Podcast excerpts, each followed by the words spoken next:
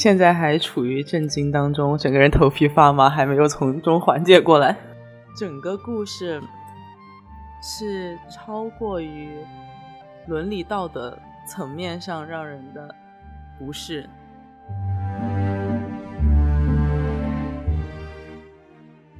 如果只是说这部这部电影的主题的话，你认为它是讨论了一个什么问题呢？呃，那可能就像它里头这个男主这个自白信上写的：“纵使我是禽兽，是否就没有活下去的权利？”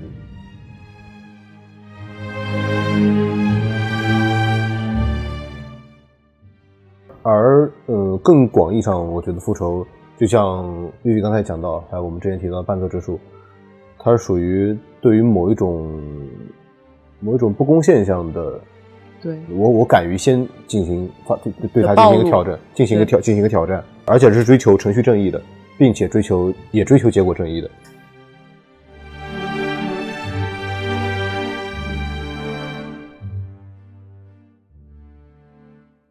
大家好，欢迎来到新一期的音雀思听，我是马克。大家好，我是博乔。博乔之后还有我的女朋友 Vivi。Hello，大家好，我是 Vivi。Vivi 是一名非常普通的文艺青年。前两天和博乔一起一起思考这个主题的时候，我们突然想到了复仇这个话题。那在文艺作品当中也是非常常见的，但是在生活当中不太常见的一个一个话题。然后我们在讨论哪部复仇复仇的作品最好。我想了想，我想我想聊老男孩。当然，Vivi 跟波乔都没有看过，所以所以拉着他们一起看了一看。对，我们今晚刚刚看完，现在此时此刻刚刚结束观影。现在还现在还处于震惊当中，整个人头皮发麻，还没有从中缓解过来。整个故事是超过于伦理道德层面上让人的。不是，就是会直接引起，就是它其中的关系。我这样会不会剧透啊？还是你等会儿要介绍一下剧情？嗯，对，就是它两段关系，一个是姐弟之间的恋情，还有一个是呃父女父女之间的，就就是恋情，就恋情。呃，恋情对，而且是被催眠之后被迫产生的和或者说人为的吧，人为的，对，人造的。被催眠之后产生的情愫，到真实发生的情愫，到最后，父亲和女儿决定用催眠的方式来忘记自己的这个身份，再继续这段感情。就是整个的这个结构设置和内容设置都让人，我就有点始料未及。我有一点，我有一点想不出什么形容词，就是这种太难受了。丧心病狂，对，就是它不是介于说道德标准这种去衡量的，因为如果一个人就是他的他的产生，他他的存在，他单纯的存在就已经让 V V 感到生理不适。对，是这个意思。嗯，我不认为我是一个道德感很高的人，就是我我理解，我我理解很多呃，因为可能是因为欲望，或是因为自私，或者因为任何的心理。他去做的一些犯罪的，或者是伤害别人的行为，但是这个我真的没有办法接受。但是你看，爱就是爱啊！你看他们不管是这个父女还是这个姐弟，他们的感情都挺都都挺和谐的，他们也没有伤害到社会的其他人。这种为什么要为给给爱情画一个边界呢？对，是我狭隘了。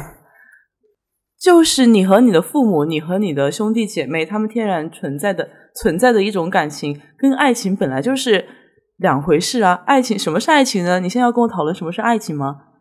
哎，说到这稍，我要稍等一下，超插入一下，就是我觉得这个片子对讨论爱情不是它的主轴。对，呃，说到复仇呢，是我我觉得是一一方面，就是如何进行一个以其人之道还治其人之身的，让他呃百倍百倍奉还的这种这种复仇，感同身受。呃，对，或或或者或者说我。我我加倍奉还的这样这样一个复仇，呃，这是他的嗯比较明显的一条，嗯，然后另一条，我觉得他讨论的这个，他他肯定有有关于爱情的描写嘛，但是他对于这个爱情的描写和伦理禁忌的讨论，我觉得和东亚又又不太一样，就是和我们中国语境里的不太一样。他他其实这个我觉得有点偏偏西方的味道，你有觉得吗？嗯，我认为是有一点的，因为它的呃社会伦理关系并不像，我只说这个大的结构的框架，就是这个社会的框架，它并不是像东亚的这种结构性的是集体性的一个一个存在，它反反而是而而且包括几个独立的关系来我们在看影片最开始，他跳那个片名出来的时候，他有两个翻译，一个是老男孩，另外一个是叫原罪者。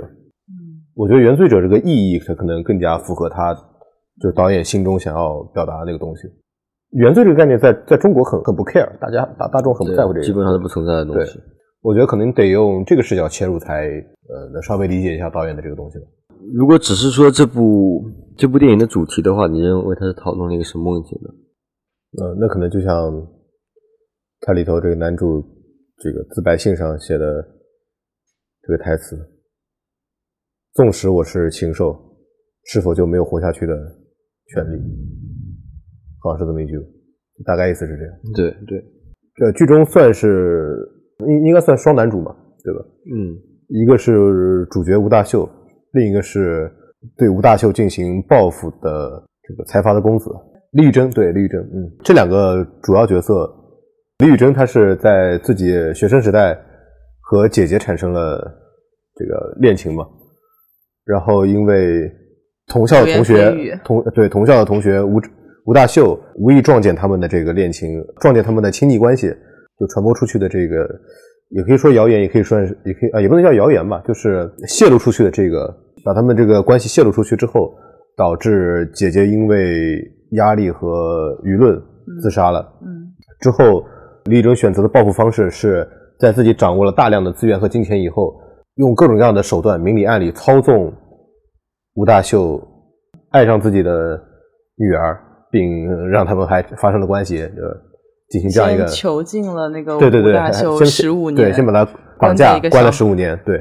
然后让他的女儿长大。对对，他也是默默资助他女儿长大，然后分别对他们两个进行呃，就各种各催眠催眠呀，或者嗯其他各种各样的影响，让吴大就是再把吴大秀关了十五年，释放出来之后，让他在追寻寻找自己被囚禁和吴大秀在寻求报复的这个过程当中，自以为是自然而然的接触到了这个他的女儿，对他的这女儿。个女性，对这个女，就对，这个是这个电影的就大概的剧情主主线，然后美道也有也认为自己爱上了这个对，比他大很大年纪的男的。对对对对对，反正大致讲一下，就是呃，就是从这也能够，就大大家听众能够了解到，以常人的道德标准来看，或者说，嗯，就普通的情感来看，吴大秀和李宇珍都是做了挺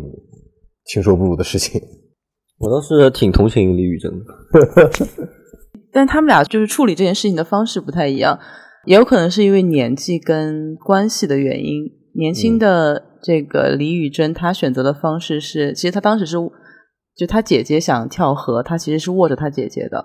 我认为她其实是有能力把她姐姐救起来的，但是她其实自己也承受不了，最最后她选择了用这样的方式结束她姐姐的生命。其实姐姐的死跟她这件事情的起因，就她跟她姐姐的关系有她一部分的责任，她姐姐的死因也是有她一部分责任的，这是他选择的方式。吴大秀对他，因为他作为父亲，他选择的方式是极力避免让就是女他儿知道真相，割掉自己的舌头啊，去舔那个，嗯、就是说去给那个什么呃李玉珍当对狗，然后去舔她的鞋啊，就各种的这样的，就是完全丧丧呃失自我的这种对行为，去让他女儿不要去知道这个事情的真相。嗯到最后，就是他自己也无法忍耐这个事情，他去寻求催眠师帮助他催眠，让他忘记和他女儿的这个身份，然后单纯的跟他女儿做一对简单的恋人。对。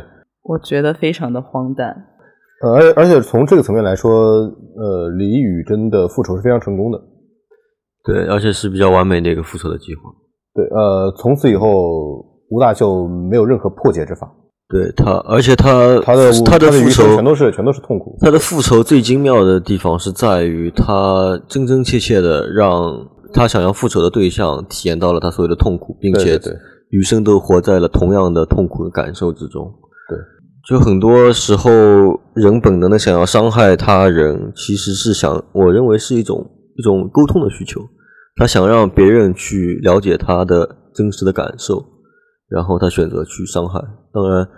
呃，有明确的这个伤害对象呢，一般来说是复仇，但是没有明确的，那可能就是一种一种戾气嘛，一种暴力。嗯嗯嗯。所以我觉得影片最后点出的这句话，呃，即使我是个禽兽，难道我没有权利活着吗？这个我觉得也是，呃，压在李宇珍心头多年的一块石头，因为这个这句话是同样适用于他的。是的，他选择和他姐姐。发生这种关系，然后他又因为自己的懦弱，他没有拯救自己的姐姐，让他姐姐死掉了。他是完全可以算得上是禽兽。但是呢，作为一个人来讲，我觉得我也是能理解他的。毕竟我在那个年纪，我估计比他好不了多少。只是我可能缺乏他像他那样的兽性，去把这个事全部干一遍。你说你能理解他的，你是指的哪一部分能理解他？应该就是说，就是世界上有这样的事情存在，呃。能理解这种合就是合理性，对对，它是符合人性的。这个合理性是在于，这确实是人能干出来的屌事儿。对对，我也能看得出看得见。如果我高中时候哪根筋搭错了，我也能干这种事情。哇，那你还是比较厉害的。我只是活得比较真实而已。当然，我现在不会干这种事情。丧心病狂。那我谢谢你。这个片它的呈现方式啊，这还是挺。挺过分的，我觉得 就是这个片子的这个故事看完之后的那种对你产生的这种压抑和心理阴影，已经完全让你无法思考这个故事它是如何在叙述和如何在表现它了。呃，但就像马克说，如果他是讨论的复仇啊，人与人的交流啊，我觉得那他费这么大周章拍这么一个片子，我觉得姑且也还过得去。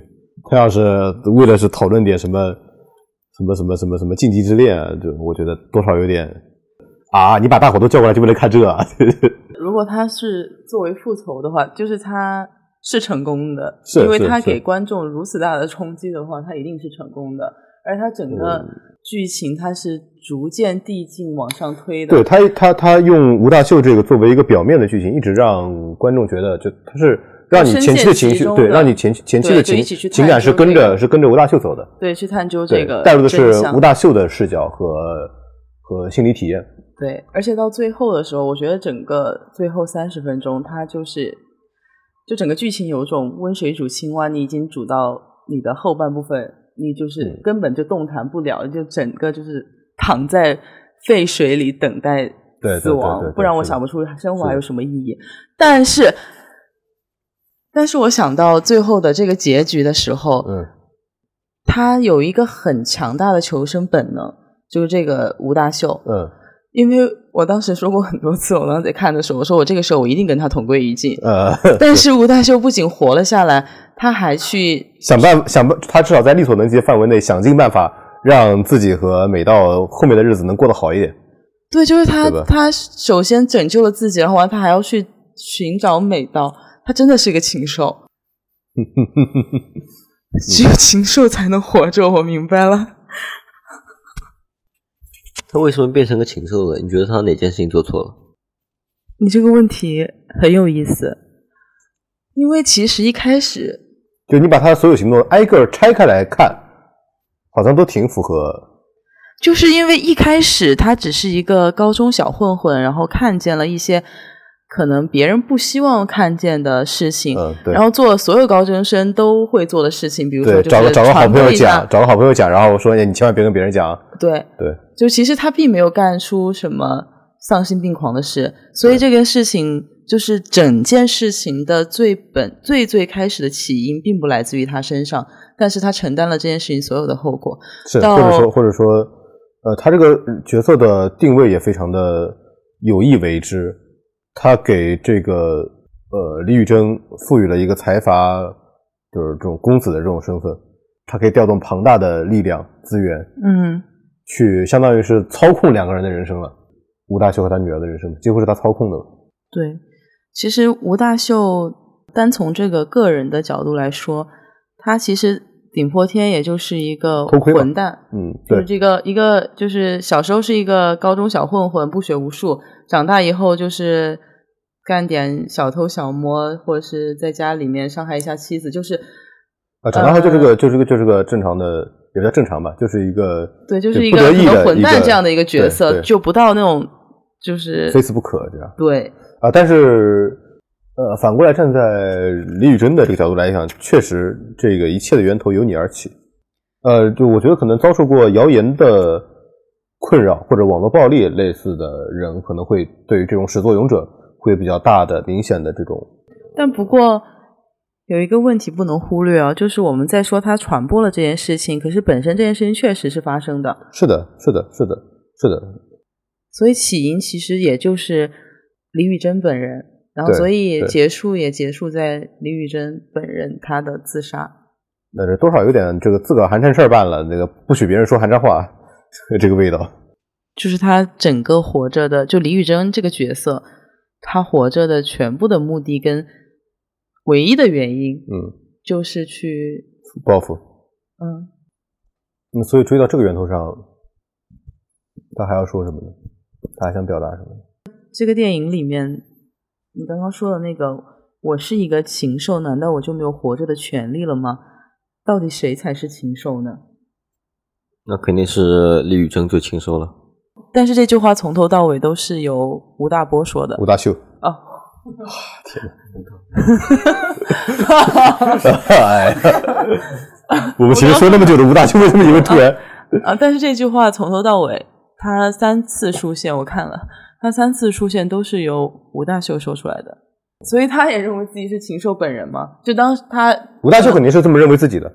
他从被关进去的那一刻，他就开始写，是的，他开始写他得罪了得罪了仇家嘛什么人对，对有可，但因为他在猜嘛，然后他就写了，他写了嗯那个大概好几本，吧？对对对，四五本的样子，对对五六本，对嗯然后他出来的第一，就他被放出来的时候遇见的第一个人，那个人要跳楼自杀。对他对他说的一句话就是，这句话是他对那个人说的，还是那个人对他说的？我记得第一遍好像是那个人对他说的，要跳楼的那个人对他说的。对对对，是的。他说是：“的如果我我是一个禽兽，就我就没有资格，我就没有权利活着嘛？”嗯。然后他也说了同样的话，对所以其实我觉得他被关的那十五年里，十五年里面，他就已经自认为自己就肯定犯了什么，就是就是确实是一个，就他承认认自己是一个就是有罪过，就罪罪大恶极、穷凶极恶的这样的一个嗯人的角色设定了。故事里面讲的是吴大秀的复仇，但实际上是吴大秀才是被复仇的那一个。对对对，是的。那也说不过去啊！如果他真的认为自己禽兽的话，他复仇的底气从哪里来呢？如果他如果真的接受自己是个禽兽，那他接受惩罚的话，他为什么要去复仇呢？就像如果监狱的、哦监狱的犯人如果被关了，他他伏法像他出了一个他出了一个他得出了一个结论说，哦，我被关进来是因为我禽兽。他们出社，他难道走回社走向社会，他们要报复社会吗？因为他觉得他受到的这些酷刑、这些对待方式对超过了他的罪行。他觉得他不是罪有应得，他觉得我是一个禽兽。他的结论不是这样的，他的结论是，哪怕我是一个禽兽，我凭什么要受到这种对待？你看他被关在那个小屋子里面十五年，这这是他的，这是他的，这是他的那个潜台词。对他被关在一个小屋子里面十五年，而且他想出的所有的那些他伤害过啊，或者是折磨过的对象，其实也就是一些呃可能口口混角啊混混混之类的这种，口角不至于到这种程度。对，他就觉得他所有的罪行加起来也不至于你关我十五年。嗯，而且在这十五年里面，他不是每天呃每年就用给自己纹身，不是嗯纹身，这个叫什么？就是纹身。嗯，给自己纹身，然后呢，疯狂的练拳击，对去刨砖，而且更有意思的是，就是他觉得刨砖刨刨到他可以自己逃出去的时候，他以为自己是逃出去的时候，我把你放出去了。对这这也是我觉得是李宇春对他的报复的一个小环节。你你所有的力道都无处发泄吗。你好像找到了你的下一步下一步棋的出处，但是其实完全在我的掌控之中。你的嗯每一个行动都在我的意料范围之内，我让你干的所有的事情全部都是无用功落功。空对，全部都落空。我靠，好牛啊！但但这个是建立在他的超能力之上的，就是他的他的就是 reach 之上。电影给他赋予的那个能力对有点过大了，对就是随便杀人不眨眼，但是还是逍遥法外。对，就其实，在看到呃他把这个吴大秀放出去之后，在他鞋底装了追踪器，然后呢，吴大秀发现了，把他取走了之后，他去这个吴大秀的好朋友朋友的对好朋友的的网吧。一直监听他们的行动，监听他们打电话。然后这个好朋友讲到他姐姐的事情的时候，然后他的那个暴怒和去揍，直接杀掉了他的那个好朋友，其实就能看出他和他姐姐的关系。就那个时候还没有暴露出他杀他的原因和他和他姐姐的关系嘛？他杀那个他朋友是因为他朋友诋毁了他姐姐吗？对，嗯，这部电影到底告诉我们什么呢？就是道德的大棒不能肆意的挥舞，也不对啊。对不对啊？他不是说这个某一个道貌岸然的人去拿这个做幌子，作为一部复仇作品来说的话，它的复仇是反类型的复仇，它对是由恶人向向，当然不能算善人了，但是对。像是恶人的复仇，恶人的成功复仇和平时大多数的文艺片中的就是好人的复仇是截然相反的，这点是非常有意思的。你觉得这种反转它有加了哪一层不一样的意义吗？他是要想要体现复仇这个概念的本身的荒谬吗？你觉得他讲复仇多还是讲伦理多？复仇多，讲复仇多，为什么要设计这么一个极端的场面呢？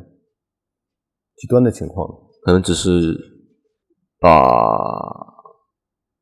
一些吸引眼球的概念推到极致。那换言之，他不想讲伦理吗？那伦理的话，我觉得它可能就从两个方面讲嘛，一个就是刚才说到的这个，呃，纵使我是禽兽，难道我没有资格活着吗？这是一个。嗯，那另外一个，我认为是爱的边界，就是真的就因为世俗关系的呃约束，不能够自由的组建爱情或者是其他任何的、发生其他任何的情感吗？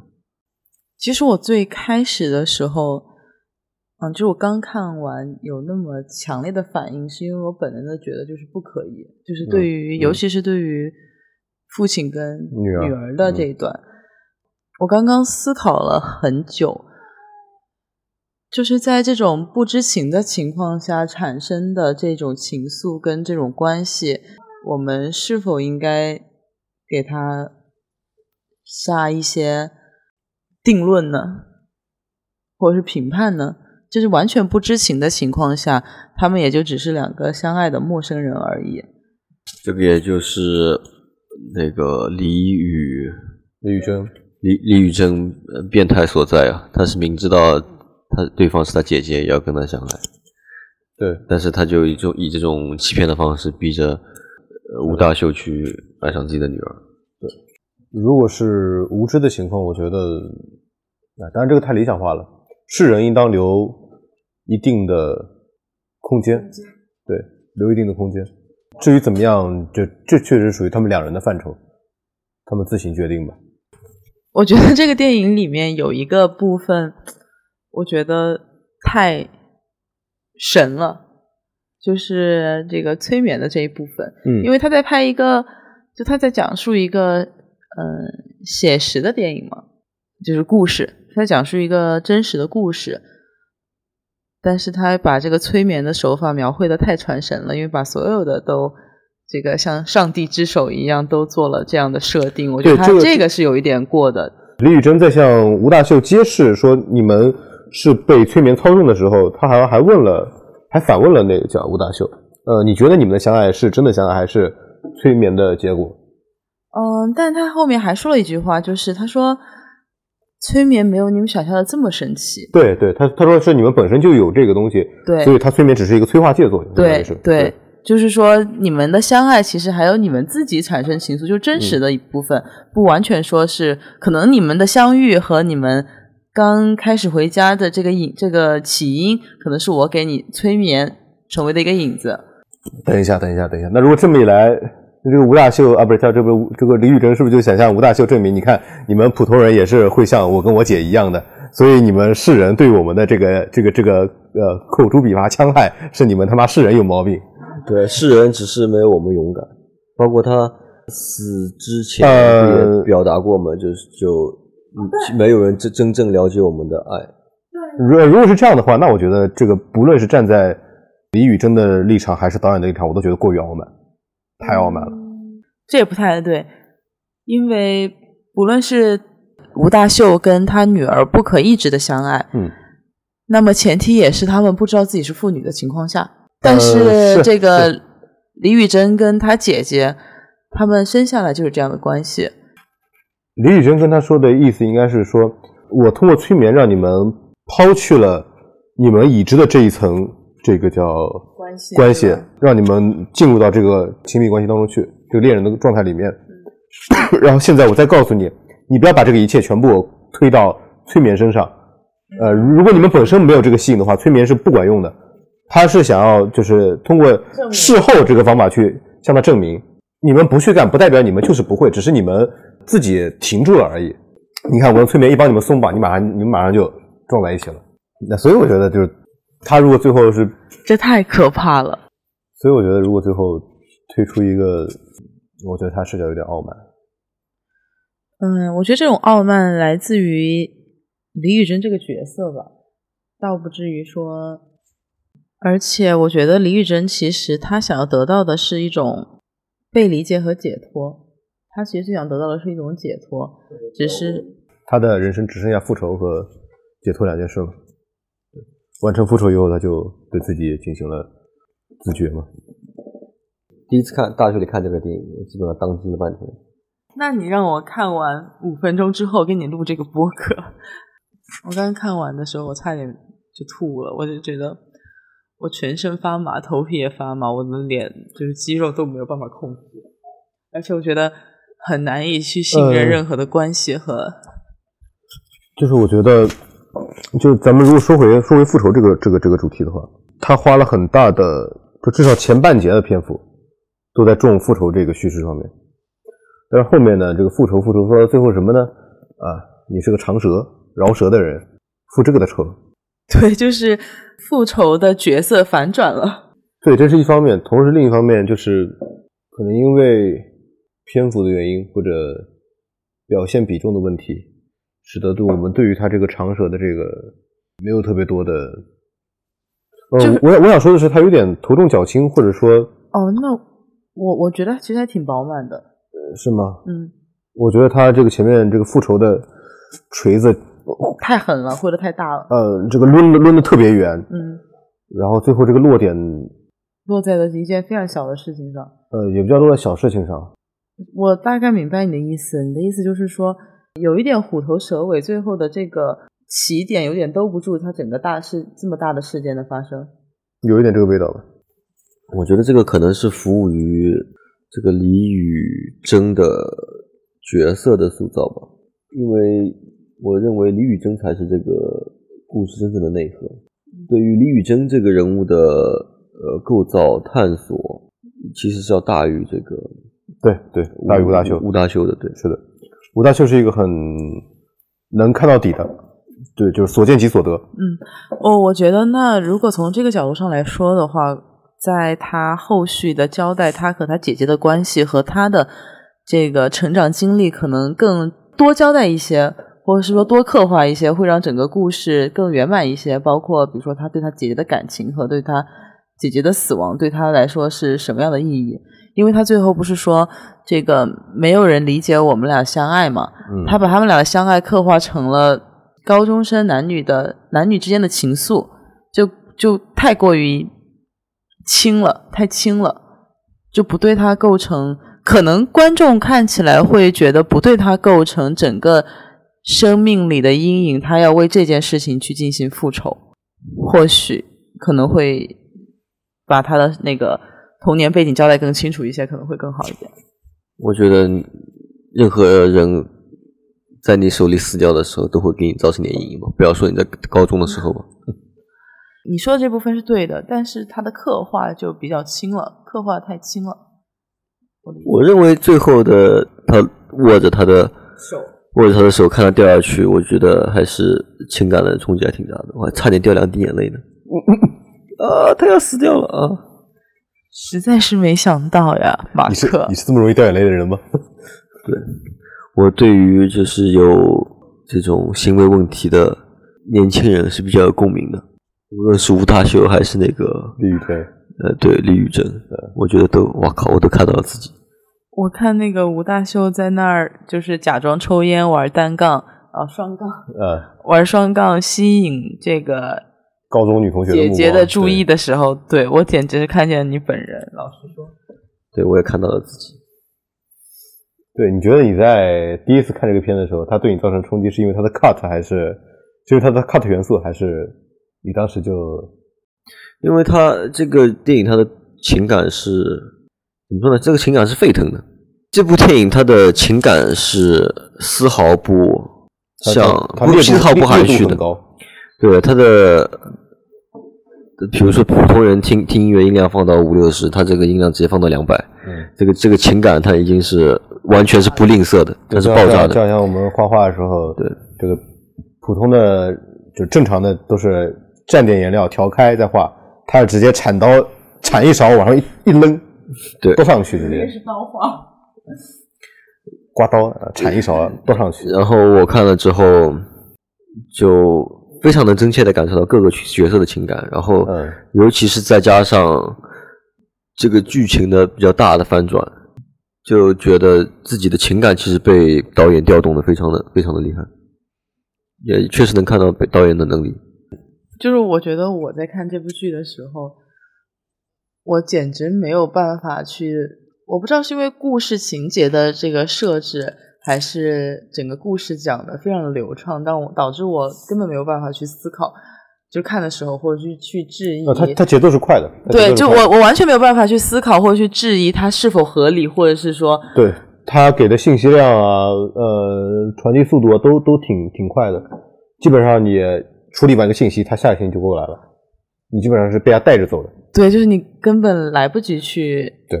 想太多，然后他的那个情绪是一直被这个电影里面所对，这这可能也是导演他有意为之去做的一个平衡，因为他的选题非常的有争议性，他用这样的方式牵着你，嗯，过完它，就你只能就是跟随他，就是完全被带走的一个状态。是的，是的，等到等到你回过神来，回过味儿来，发现他电影已经结束了，开始放字幕了。然后只留下，只只留下你一个人，只留下你一个人张着张张，对，只留下你张张着嘴在在原地坐着，操！真的，就是他他不是一个传统的或者说就是直觉类型的一个复仇复仇叙事吗？不是说我好人受尽苦难，然后呃有高人相助啊，然后我凭借自身的什么善良品德啊，然后一步一步怎么样复仇成功？爽爽片的套路是是。这种的成功方式就是太过于理想化，太符合我们的这个主流价值观和期待了。但对他，他的他的呃，符不符合主流价值观倒也无所谓了，他主要还是符合人的幻想。嗯，呃，我我受了苦，受了罪，只要我当个好人，我还是可以爽回来的。但实际上就是，嗯，没有没有这样的人给你讲道理。我不知道讲。你第二次再看，你有什么感受呢？第二次再看，我没有。呃。其实没那么好看，呃，说实话没那么好看。呃，他的前半节的视听语言其实还是让我觉得挺挺有惊喜的。我感觉这个这个有点像一个导演他炫技的一个作品。他的说实话，如果说最后他讲这么大一郎汤，呃，真要是讲那点子，哎呀。啊，哎，伦理故事，那我真觉得有点，我靠，大家裤子都脱了，你就给我看这，会有点这个味道，太他妈的自以为是了。我有一种被打晕了，然后起来不知道自己为什么被打了一棒的感觉。然后，然后，然后，然后，然后一边揉一边想，越想越气，我操，不对呀！对对，那 那那一棒真的非常的有力。啊，你你什么角色？我靠，你打我，我靠！挺有想象力的。嗯，前半截，特别是前半截，后面进入到他开始逐渐逐渐跟呃两个人开始对峙正面相对交锋的时候就觉得一般了。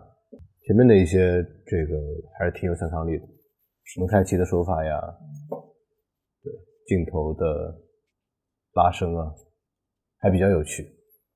他在用这个他的配乐，然嗯后他、他想象的这个蚂蚁满脸爬满对对对蚂蚁的这个幻境，跟他女儿出现那个地铁上，也同样一只巨型蚂蚁坐在地铁上的对这几个想象出来的画面，我觉得都还挺，就是让人耳目一新。把这个寂寞具象化成这个蚂蚁。确实，好像是是有这样的说法，就是人待一个人时间相处太久了，他会他会幻想出这个身上有有虫子。啊，确实是有这样的案例，还不知道怎么样对，我也幻想出过。啊。那你们有比自己比较喜欢的复仇类的作品吗？可能大家能比较熟悉的杀死比尔。哦，对对对，呃其实我们之前刚刚讲到那个《基督山伯爵》也是，还有啊，还有那个类似于像《半泽直树》，你有看过吗？嗯，日剧，芥雅人主演的，出了两部。他讲的是这个银行职员面对结构性的这种压力，体现了一些经典的日本的呃下课上文化，小人物如何向更高位的人进行这个反击，向不公平进行复仇。那复仇你干什么？你干什么？莞尔一笑。那那复仇只是一个单纯的情感宣泄吗？它能够承载承载价值或者意义吗？我觉得，我觉得最不济，它还有一个抚慰人心的功能。对我，那我的意思是说，除了这个，这个除了安慰剂，啊，除了作为安慰剂，它还有其他其他任何作用吗？我觉得这个还有看一下复仇的目的吧，和嗯。他达到的，因为有的复仇可能不是说作为个人的，或者是自己情感的宣泄和，可能会有一些，比如说对他人的救赎和整嗯个嗯。社会环境的一些不过我们在这样的语境里面讲述的复仇，大多数还是更单狭义的单单对单的，单对单嗯，就个人层面的。当然，它未必是非要是我对某一个个体进行物理消灭，也也也会类似于像半泽直树这种，我向某一种状况，呃，发起一个人的挑战。所以恐怖主义算是复仇吗？嗯，看谁的角度了。他们一定自以为自己是对我一直挺能和恐怖分子共情的。我觉得我活着很危险。当然，我们整个节目组对于一切的恐怖行动都是非常的抵制的。对对对，这个只是过过去的愚蠢的我有些这样的奇怪的看法。复仇从个人的角度上来说，可能是刚刚说是宣泄嘛，但同样的，就是但是呃其实呃从就是更大的社会层面上来说，其实也反映了某一类人的他们的生存状况。对同样复仇复仇的心态也容易被煽动、被利用。嗯，对，呃，如果把这种复仇的心态扩展到一整个嗯某一种社会群体，那么他们很有可能会聚集起来干一些非常恐怖的事情。就是组织者他当然未必真的是这样的心态，嗯但只是他可以借此作为一杆大旗，嗯来召集一批人进行某一种行动。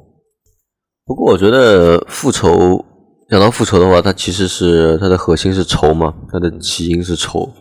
但仇的话，它其实是一个，其实是个比较个人、私人的一个情感，就是完全是取决于个人个体对于这个整个事情和情况的理解，对进行一个定定义和跟分类，然后再呃，因因为才会存在一个复仇的对象。复仇它基本上约等于私刑嘛，对我动用私刑来来来进行一个报复或者说是打击。对，所以在现现代社会，这个基本上处于一种安慰剂的存在，就是大家有这个本能的需要，但是没人把它当做一个现实的手呃，段。对，当成一个真的处理问题会首先选择的。对社会的报复算是复仇吗？就是我对于对算算，我觉得这个，我觉得这个在广义上的它算的。所以我倾向于认为，复仇到归根结底还是没有太大意义的。呃，只是作为一个呃行为的本身的话，我觉得它这个是一个比较不成熟的一个一个一个行为。啊、我明白，就是你是指在现代的社会我觉得不光不觉得光现代吧，哪怕是放在任任何个时代，它都是一个就除非是就是怎么说呢？就你你你把你把当事人解决了，这个问题就能解决的。就就这种极端情况下面，我认为除非是丛丛林社会，它完全没有规规则可言，那那你就适者生存嘛。那嗯，那有报复的才能活下来，你不会报复你就死掉了。那这种情况下才存在。但是只要存在一个社会，它这个这个或者存在一个集体的概念，这个就是一个不应该不算不算最优解，嗯，比较无聊的一个。但是同样的，就是我觉得你说的这个复仇也比较狭义。嗯，你你指的这个复仇，它就比较偏向于肉体毁灭这样的行动。对，就说或者说或或者说类似于同态复仇。而呃，更广义上，我觉得复仇就像玉玉刚才讲到，还有我们之前提到的半泽直树，它是属于对于某一种某一种不公现象的。对，我我敢于先进行发对对对他进行一个挑战，进行一个挑进行一个挑战，而且是追求程序正义的，并且追求也追求结果正义的。当我们提到复仇的时候，我们大多数会给他的定义或者感受就是冲动的、莽撞的，以及嗯，就皮肤报复性的，对，就是一些比较负面的东西去给他赋予的这样的一个概念。就像你刚刚说的，复仇也可以是正义性的。嗯，或者说是某一种作为个人动力的，呃，他但但是他控制好了，他约束好这个，呃，对，就不一定是要用这种暴力的，或者是对他，他可以把血腥的，他可以把它作为一种内生的动力。啊，但是不过复仇怎么听都很像一个执念，我只是觉得这种行为的产生，其实对外界是一种信号。就让你看到，就让我们让大家更多的看到和了解到更多的其他的声音和一些嗯被忽略的群体。而且复仇，我觉得它核心的呃复仇者的核心的一个动机，它其实是一种被压抑的，是一种不被理解、被压抑的一种情感。是的，需要把这个情感去和别人进行沟通。但是我觉得会这种情况会出现一个比较搞笑的事情是什么呢？那就是，比如说你小时候被人孤立了，被人被人欺负了，然后那个因为那个那个那个小那个混蛋，他从小到大欺负了几万个人，等到你真的向他复仇的时候，他看了你一眼，说我不认识你。对，那这个复仇他就对 完完全全的失去了意义。对，或者说他本来就是想要要重现一个状态，去修复之前的所谓的不正确的状态，但是这个状态已经不存在了。境迁之后，对，已经不存在了，都物是人非了。对，再去找人家，对。这个意义何在呢？所以说，我们要学习李宇珍的复仇理论。如果这个时过境迁，什么都变了，不存在了，那你可以利用自己的能力去，没关系，我们再刻刻舟求剑，再造复刻一下，对，让他回忆，帮助他回忆，哪怕不，是他回忆不了，你也可以让他再体验一下同样的痛苦。所以复仇的道路千千条，还是有 有合适的那李宇珍最过瘾是吧？对，是的。我也是开玩笑，就是对我们还是和谐社会，和谐社会肯定不能够追求这种私底下呃寻仇的这种行动。嗯，那就这样吧。